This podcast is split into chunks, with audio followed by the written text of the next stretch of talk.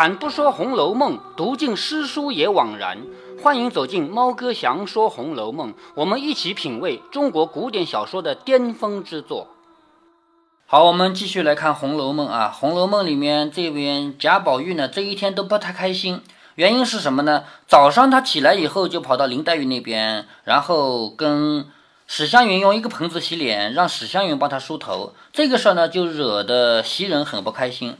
但是袭人不开心的理由呢，贾宝玉是不知道的，他根本就不会想到这一层，就是因为自己没有让袭人照顾，袭人就不开心，所以回来以后呢，他也不开心。好好的你闹什么闹？你又没有什么理由要告诉我，你又没劝我什么，你就生气。但是袭人呢也说不出个理由来，就说你只问问你自己，难道还用我说吗？好，这样呢就导致贾宝玉这一天都觉得很闷闷的，然后他拿起了。道家的一本书《南华经》，这本书拿起来呢，这个时候他看《南华经》就能理解了。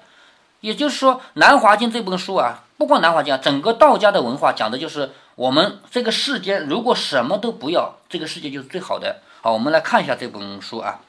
第一句话叫“故绝胜弃之”，什么叫绝？什么叫弃呢？不要这个绝，就是我们有一个词叫灭绝，是不是？是灭绝，绝弃就都是不要。圣是什么？圣人。圣人是像孔子这样的人，就是圣人，是吧？知识知识分子，有知识的人。所以，如果这个圣人和有文化的人都不要了，那这个世界会怎么样？这个世界就没有那些偷盗的人了。咱们是不来赞成这一点啊，咱们现在也不来完全赞同道家的文化。但是站在他的角度是这样的：如果说那些绝顶聪明的人都没有了，没有他们的话，这个世界就没有那么多不公平。就没有那么多高和低的差距。如果大家都是一样的，那小偷偷谁呀？是不是啊？所以绝圣弃之，大道乃止。就是如果没有那些那么多圣贤，就没有那么多的偷偷盗。好，则欲毁珠，欲和珠知道的吧？宝贝是不是啊？折和毁都是扔掉、销毁的意思。如果像玉和珠这样的宝贝都不要了，那小道就没有了，就是值钱的东西都没有了，那哪里来的小偷？是不是？逢福破喜，福什么东西啊？福是指的，比如打仗。我们前面讲到过虎符，比如说皇帝要调动一个军队去打仗的话，就要拿一个对牌去，将军手里也有一半，两个一合起来，嗯，完全一样的，这就说明这个是皇帝的命令，这叫福，对不对啊？好，如果这个福也不要了，喜是什么呢？喜就是印章。那么福和喜都是什么东什么人用的呢？将军和皇帝用的，是不是啊？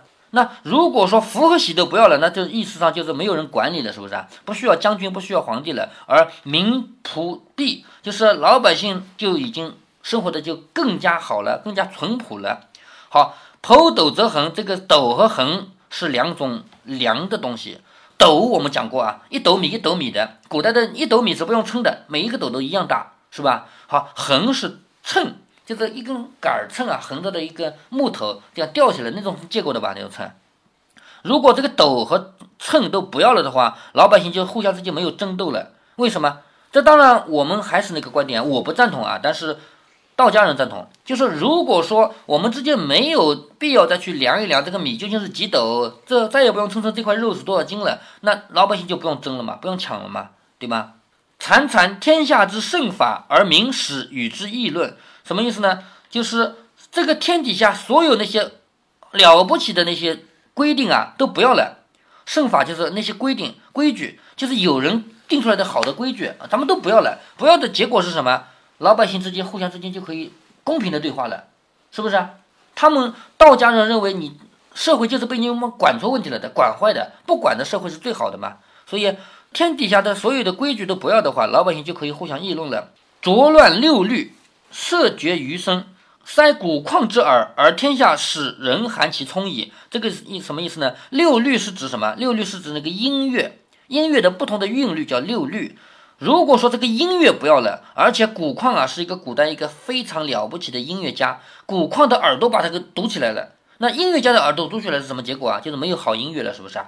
如果没有了好的音乐，什么样呢？天下人都变得耳朵灵敏了。为什么？你之所以说你耳朵不灵敏，还不是因为那个好音乐你听不懂吗？对不对？那如果没有那么好的音乐，所有人耳朵不都一样了吗？这个道家的思想，你你能理解他的意思吗？嗯，是吧？再看啊，灭文章啊，文章这个词我前面就提到过啊，文章不是指写文章，文章是指那个织布织出来的花纹，知道吗？灭文章，散五彩，五彩也是那个印印出来的那个花纹啊，彩色的，就是画画的东西嘛。好，教黎珠之墓。黎珠是古代一个很厉害的画家，什么意思啊？文章不要了，就是那个织布织出来的花纹不要了，那个画画的也不要了，而这个画家的眼睛给它封起来，把这个眼睛给贴起来，不让它睁开了。那这样的话，天下人始含其名矣。那么那么伟大的画家没有了之后，老百姓的眼睛都亮了。为什么？还是跟前面那个一样。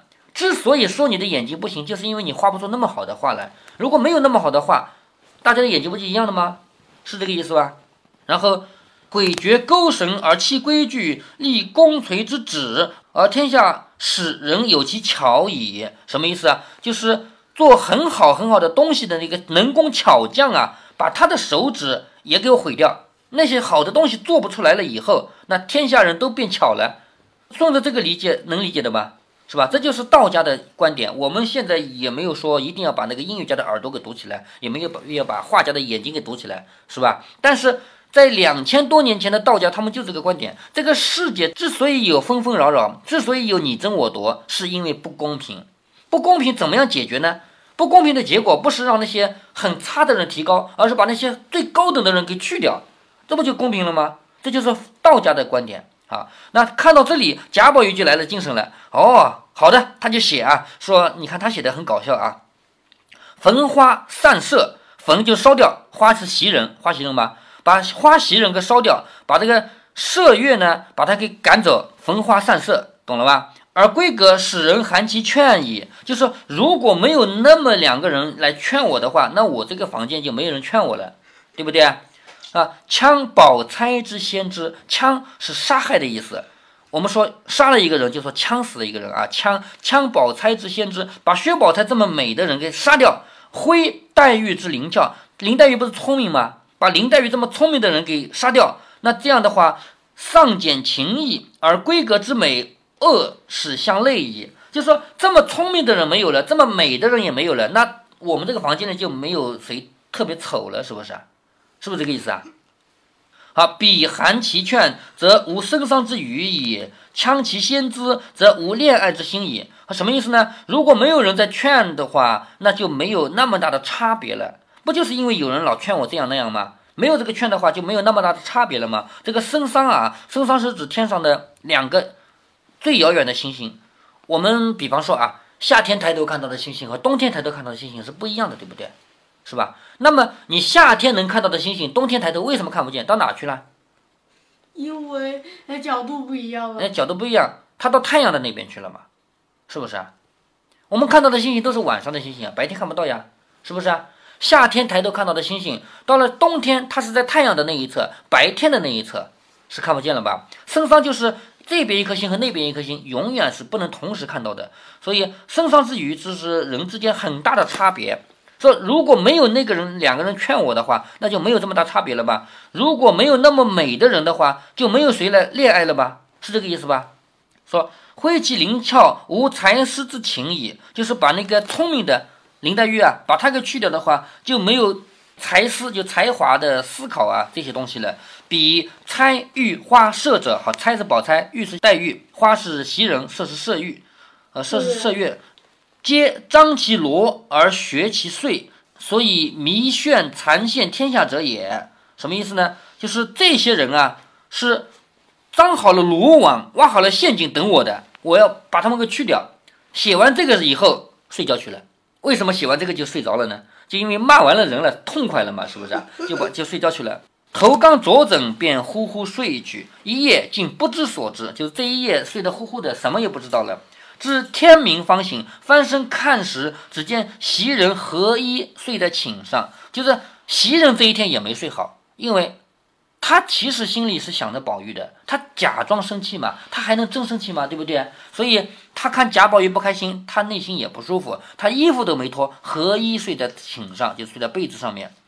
贾宝玉将昨天的事早就忘了啊！贾宝玉这个人一天过去就忘了嘛，早就忘了，便推他起来说：“起来好好睡，别着了凉。”是贾宝玉先投降了吧？不是说他硬撑着不去跟他说话的吗？可是第二天忘了嘛，就推他说起来好生睡，看着了凉。原来袭人见他无小夜和姐妹们厮闹，就是袭人之所以生气呢，是看到他没日没夜的和姐妹们在一起闹。如果劝他呢，他也不改，所以呢，用柔情以警之，就是以警告他，料他不过半日片刻就好了。不想宝玉一夜竟不回转，就是袭人也没想到他会生一天的气，知道吗？袭人想着我跟他生生气，然后劝劝他就好了嘛，没想到。贾宝玉气比他还长，生了一天的气，自己反而不得主意，就是反而没办法了，只一夜没好生睡得。其实这个，我们就看到这个结果啊。贾宝玉因为写了这么一篇骂人的文章以后，呼呼大睡去了。他睡得很好，但是真正睡不好的是袭人。袭人这个时候事情是他挑起来的，因为他先生气啊，到后来发现他收不住了，贾宝玉比他的气还大，于是他没办法，他一夜都没睡好。今忽见宝玉如此，料他心意回转，便越性不理他。就是好，现在贾宝玉主动来推他了。哦，原来你心意回转了，那我继续生气，我继续不理他。贾宝玉见他不应，便伸手替他解衣服。刚解开纽子，就是扣子嘛，被袭人伸手推开，又自己又扣好了。啊，就是因为穿着衣服睡不好嘛，帮他解衣服，结果刚解一个纽扣就被他推开，自己扣好了。宝玉没办法，只好拉着他的手说：“你到底怎么了？”连问几声，袭人睁着眼说：“我也不怎么。你睡醒了，你到那边去梳洗啊，暂时了就赶不上了，是吧？到那边去找人给你梳洗啊，晚了就赶不上了嘛。”宝玉说：“我到哪里去啊？”袭人冷笑着说：“你问我，我知道，你爱往哪儿去你就往哪儿去。从今咱们两个丢开手，省得鸡生鹅斗，叫人笑的。就是你反正有人给你梳头，给给你洗脸的，是不是啊？你到那边去啊。”咱们两个也不要斗了，我也不说你了，省得让人笑。横竖那边逆了过来，这边又有什么四儿五儿的服饰？好，四儿还记得吗？记得。哎，你到那边去玩够了，你再回来呢，你也不要叫我服侍，反正你有个四儿的吧？哈，横竖有个四儿五儿的服饰，我们这些东西可是白白玷污了好名好姓的，对吧？他不是说不要叫什么花吗？对不对啊？玷辱了好名好姓吗？原来这个话袭人全都记着嘛。宝玉笑着说：“你今儿还记着呢。”就是一天过去了，你还记得呢？袭人说：“一百年还记得呢，比不得你拿我的话当耳旁风。夜里说了，早起就忘了。好，也就是说，贾宝玉就是这样的个性。昨天说的话，今天就忘了，对吧？只有袭人他还记得。夜里说的，难道是呃写写出来的？嗯，对呀，就前一天夜里说的话，今天就忘了嘛。就包括那个不许吃胭脂啊什么的，不也是一天夜里说了，第二天早上就忘了吗？宝玉见他。娇嗔满面，情不可禁，便向枕边拿起一根玉簪来。好，这个头上插的簪子啊，是玉做的，一跌两断，就是往地上一摔，摔成两段。说：“我再不听你的话，就同这个一样。”好，这个是发重誓了。古代人认为发誓是会遭报应的。比如说啊，我说以后我再也不打人了，我打人我自己先死。这个话说了就要做到的，否则的话老天会惩罚的。咱们现代人发个誓就发个誓吧，有什么了不起的？反正我也不相信，是不是啊？那古代人不是这样的，他们都相信的啊。所以他把这个玉簪子往地上一跌，跌两段，说我如果再不听你的话，就像这个一样。也就是说，我如果不听你的话，我也死定了，是吧？袭人忙拾了簪子，说：“大清早起，你这是何苦来？听不听有什么要紧？也值得这样子。”好，袭人就被他吓坏了。这样发誓是不太好的嘛，对不对啊？这个发誓太重了，拿自己的命来发誓。所以说，大清早你这个何苦啊？听不听有什么要紧的？就是你听不听我的话也无所谓。我想起有一个故事里说，那有一个人发誓，呃，结果发誓完了以后，呃，也不是，呃，就开始想办法，呃，避免哈那些呃灾难了。啊，这样的。因为他知道他，呃，这个发誓不是真的。啊。袭人这里呢，就舍不得他这样发誓，就说你听不听有什么要紧啊？也值这个样子。宝玉说：“你哪里知道我的心急？”贾宝玉当然急了，你都一天不理我，你今天还要不理我吗？心急嘛。袭人笑着说：“你也知道急嘛？可知我心里怎么样？快起来洗脸去吧。”说着，两个人方起来梳洗。好，到这里前面的这一个小段就结束了吧？宝玉往上房去后，宝玉去上房干什么的呢？因为上房住的是他的妈妈和奶奶，他们这样的年纪的人是要给长辈早上和晚上都要醒的嘛，对不对？叫晨昏定醒嘛，所以去上房是请安去的。宝玉往上房去后，谁知黛玉来了，见宝玉不在房中，因翻弄案上的书看，可巧翻出昨天那个庄子来，看到宝玉写的那一段，觉得又气又笑。宝玉不是写的那么搞笑的一段吗？就又好气又好笑，不禁也提笔续书一绝。好，续在后面续了一首诗，叫“无端弄笔是何人”，这个懂的吧？是吧？“无端弄笔是何人？作践南华庄子音”，就是你是作践南华经里面的庄子吗？不悔自己无见识，却将丑语怪他人。就你不去想自己没有什么见识，自己不懂事，你去把那个难听的话去怪别人，写毕也往上房来见贾母，后往王夫人出来，都是用这个方式骂人的。哎，对，接下来呢，他们这个事啊就到这了结了一下，作者就把笔拿出来写另外一个人了，写谁呢？写贾琏。这个第二十一回。我们以前说过，《红楼梦》的每一回都有主题。这一回里面究竟是什么主题呢？我们把贾琏的故事读完了，我们就能总结出它是什么主题了。好，这里要想讲贾琏呢，先要从王熙凤那边讲起。谁知凤姐之女大姐儿病了，这个大姐其实就是巧姐，当时还没有名字嘛，还不叫巧，是不是啊？还不叫巧姐啊，就大姐儿病了，正乱着请大夫来诊脉。大夫说替夫人奶奶们道喜。姐儿发热是见喜了，并非别的病。好，这个话我们现在很难懂啊。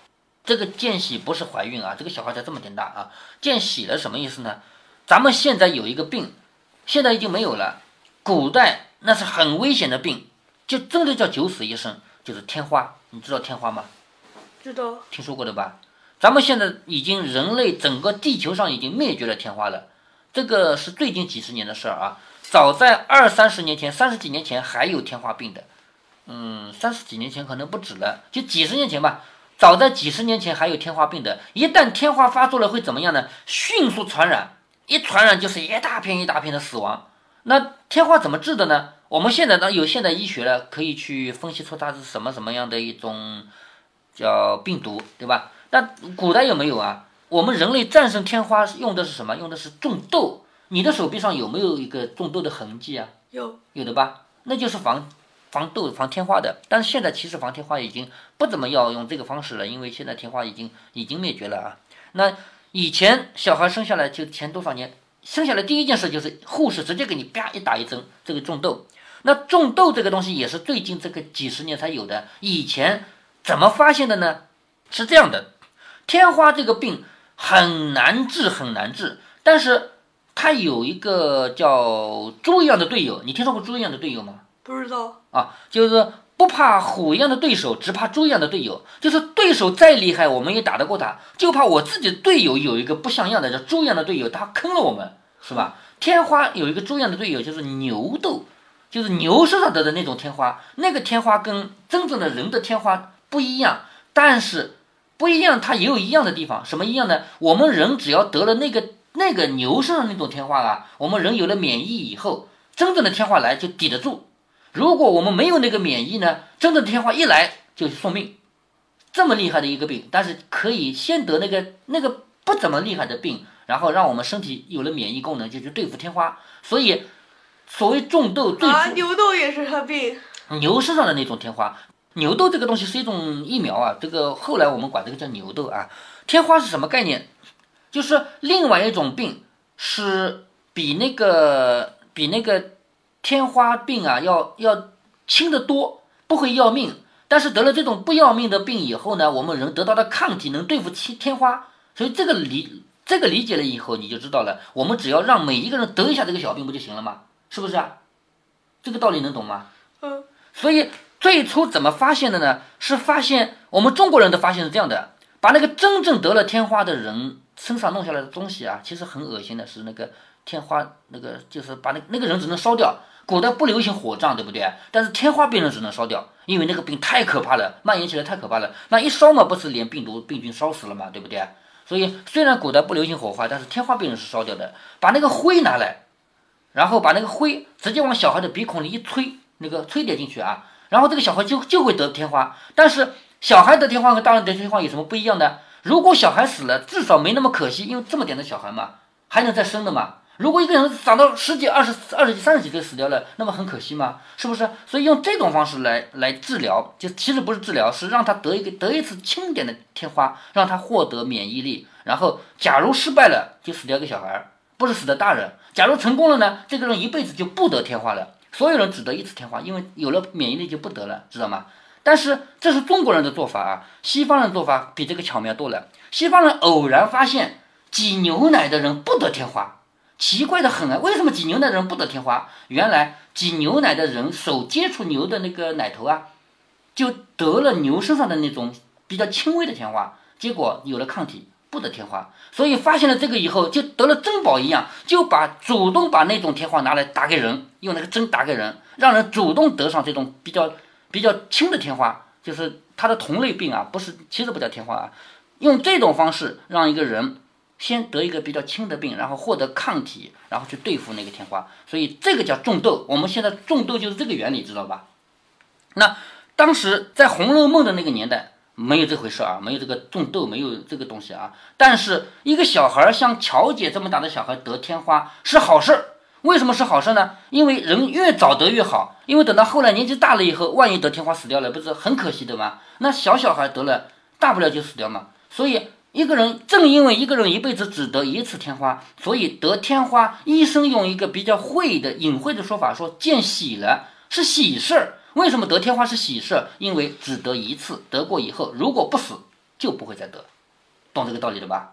所以现在你看这句话就懂了啊。这个医生说替夫人奶奶们道喜，姐儿发热是见喜了，不是别的病。这句话你就理解了吧？好事，当然。对于这个人来说，其实不是好事。对于咱们用现代理论来理来理解的话，它不是什么好事。为什么？嗯，得天花当然不是好事了。我们现在能治疗的嘛，对不对？但是倒是没办法。对，在那个年代，谁得天花？我们再讲一个人吧，比如说康熙皇帝。康熙皇帝不是八岁就当皇帝了吗？是不是啊？那在那个时候，能当皇帝的兄弟有好几个可以选的。为什么选康熙呢？一大原因是康熙已经得过天花了，将来是不会因为天花死的，而别的人还没得过。如果让他当皇帝，当了没几年死掉了呢？是不是啊？所以康熙皇帝在八岁那年被选为皇帝，他奶奶选的啊，他奶奶认定让这个人当皇帝，原因是他已经得过天花，这是很大的一个原因。那个时候天花不敢想象的啊，一得就是大片大片的死亡，你知道吧？是我们人类的一个大克星。后来在最近这几十年里，已经把它给消灭掉了。现在我们就没有这个干扰了啊。那这个扯得有点远，我们休息一下，下面再来读这个乔姐得天花，由此引出来的贾琏的故事。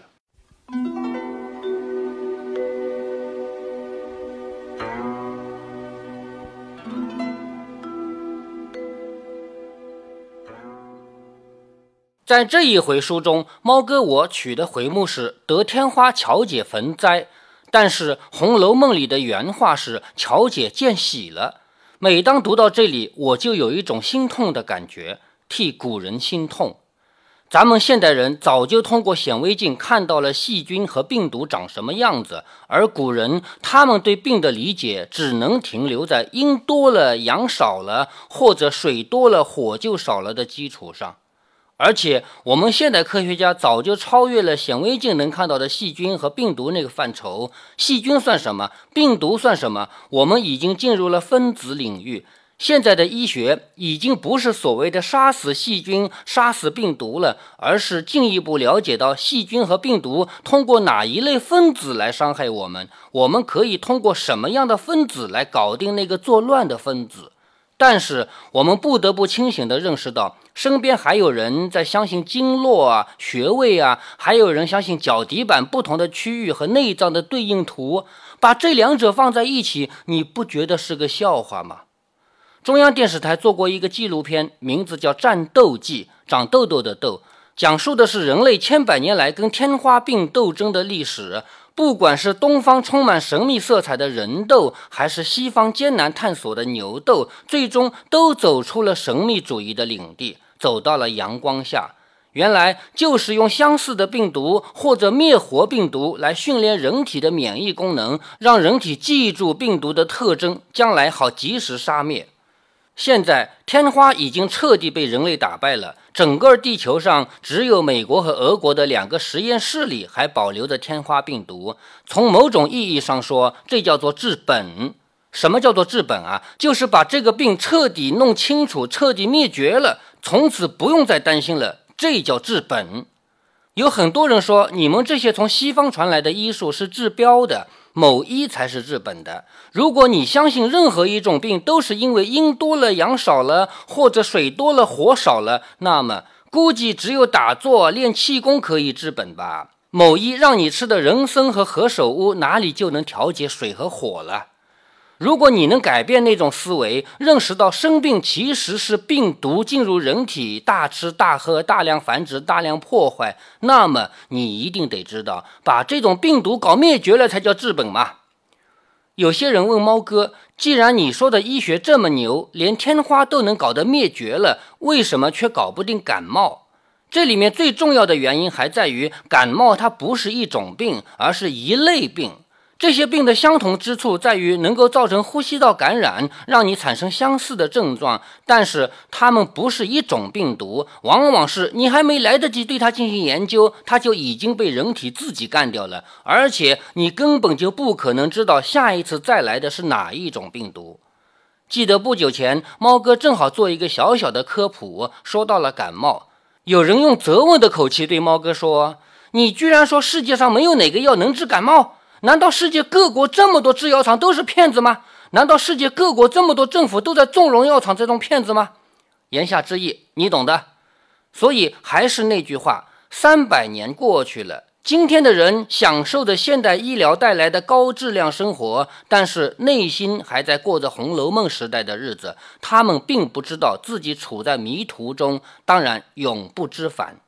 猫哥的父亲就属于让我很无语的那种人，他老人家一辈子只相信躲在犄角旮旯里的那种神医，越是住在那种破破烂烂的地方，房子快塌的那一种，他越相信对方是个神医；越是连名称和包装都没有的树根树皮，兜售的人都说不清这是从哪来的，他越相信这是神药，一定要买回来煮着吃。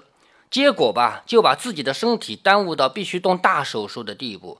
后来被我们兄弟两个人逼着住进正规医院，现在他的病是被控制的好好的，但是他口口声声都在骂这个为他做手术的正规医生。反正他现在只要有一丁点不舒服，都是因为这个医生的手术做得不好。而那些天天上我家门来兜售不死神药的人，却个个都是他的恩人。不过父亲毕竟七十好几了。他生活的时代决定了他的见识，他不是我要用我的科普影响的那种人了。那么您呢？如果您觉得猫哥的读书分享有益有趣，欢迎您点击订阅，这样您将在第一时间收到猫哥的更新提醒。如果您有什么要对猫哥说的，不管是赞还是批评，不管是提建议还是唠唠嗑，欢迎您在节目下方留言。您也可以加猫哥的公众号，四个字“猫哥在线”。您还可以加入猫哥的听友群中，微信群呢，用语音节目没有办法说清，还是 QQ 群方便，群号为八四九九六六八九九。不管加入 QQ 群还是微信群，还是在节目下留言，还是在公众号留言，您都可以围绕着书中的智慧和读书的乐趣畅所欲言。好，再见。